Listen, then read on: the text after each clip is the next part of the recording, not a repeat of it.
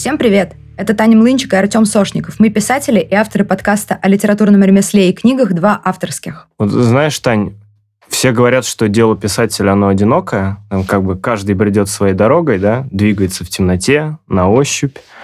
И мне кажется, мы бы хотели изменить эту ситуацию. Дело в том, что мы с Таней уже больше года обмениваемся голосовыми сообщениями в телеге на литературные темы.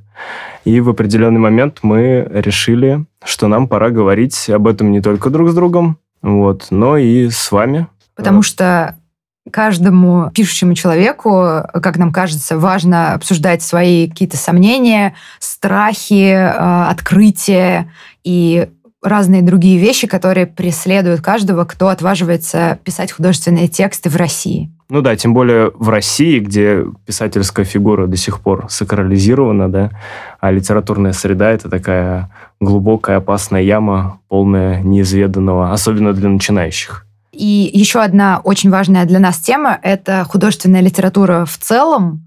Поэтому помимо писательского мастерства а, мы хотим говорить о значимых книгах, а, об авторах э, забытых, э, известных, которых э, мы любим, и обсуждать исследования литературы с оптикой не простого читателя, а людей, которые сами пишут прозу. Ну да, тем более мы уже как-то опубликовали каждый по дебютному роману. У Тани это роман «Ловля молнии на живца», который выходил в бумаге. У меня это книжный сериал «Наблюдатель», который выходил в букмейте.